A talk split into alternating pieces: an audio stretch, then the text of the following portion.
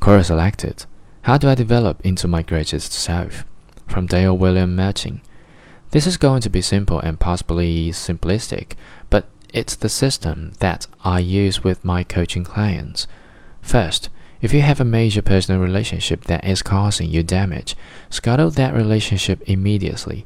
Even if you're legally tied to that person, you can still leave and get their negative input out of your life. If you have negative people who are dragging you down, avoid those people until you follow the other steps I recommend below.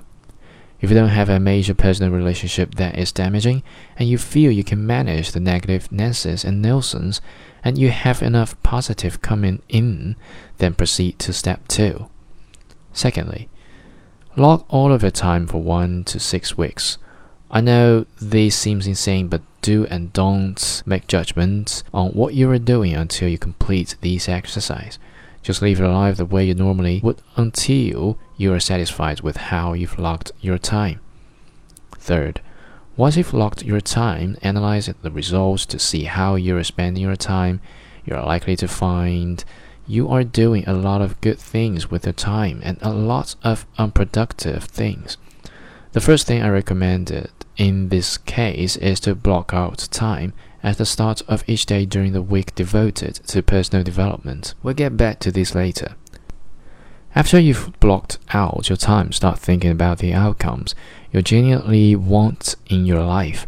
If it's to make more money, start thinking about ways to hone your skill set into an area that will make you more marketable and attract more income. If it is to increase your social skills, start spending more time with people outside of work that you want to get to know, and so on. It can be anything you want. Open yourself to the possibilities of what your best self would want and think of things that you can do with your time to make that happen. Fourth, create a life plan and resource I used for that and recommend to all of my clients is creating a life plan by Michael Hyatt. That ebook and the workbook that comes with it is so ridiculously simple. You have to subscribe to his email list to get it, but it his content is so worth it. Fifth, once you've created your life plan, we go back to our schedules, to do list, and workflows. We start scheduling time for those things that will aid us in our personal development. If we have a great plan but never execute on it, we got nothing. Sixth, finally, and the most important thing after you've done what you need to do to get control your time is start a meditation practice. Unless you're my client, I don't make any specific recommendations except read and follow directions of the traditional that you choose.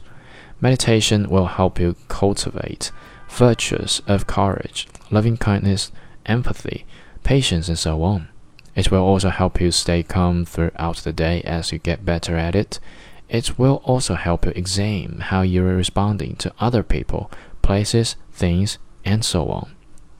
I see other content around this question that is great. I would recommend you integrate my process based approach with what others are saying. Learn to respond rather than to react. Stop catastrophizing. You can do this before you are on the football field or live so to speak. Do this and what others recommend. Your best self will start showing up before you know it.